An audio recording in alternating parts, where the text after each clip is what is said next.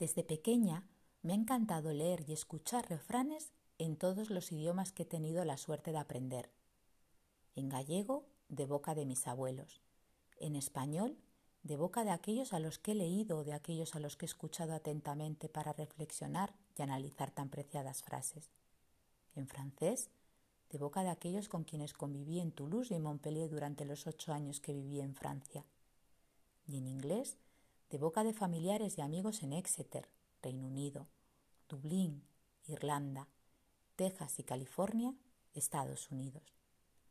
Los refranes no siempre son acertados, no son una ciencia exacta y no se adecuan siempre a la realidad que nos rodea, pero encierran casi siempre cierta sabiduría. ¿Conocen ustedes algún refrán que les guste especialmente por la razón que sea? En esta ocasión hemos seleccionado varios refranes con sus respectivas traducciones a otros idiomas. Estarán disponibles en nuestra página web para disfrute de todos aquellos que quieran releerlos y meditar sobre el mensaje que intentan transmitir.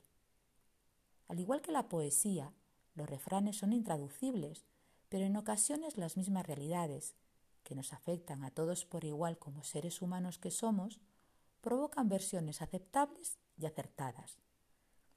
Estas realidades de las que hablo son el amor, los celos, la salud, el perdón, la avaricia, la generosidad, el rencor, la bondad, la maldad, la pasión, la envidia, el tiempo, el desdén y muchas otras.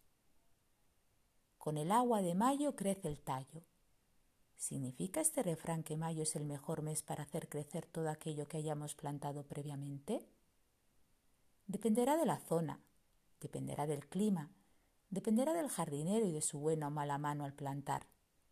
Yo, personalmente, no consigo hacer crecer nada en Villareda.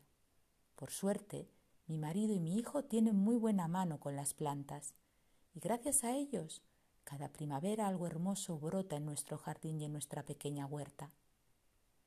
Les invito a leer los refranes recopilados y a compartir con nosotros aquellos que a ustedes les hubiera gustado ver en esta lista elaborada con paciencia y con cariño.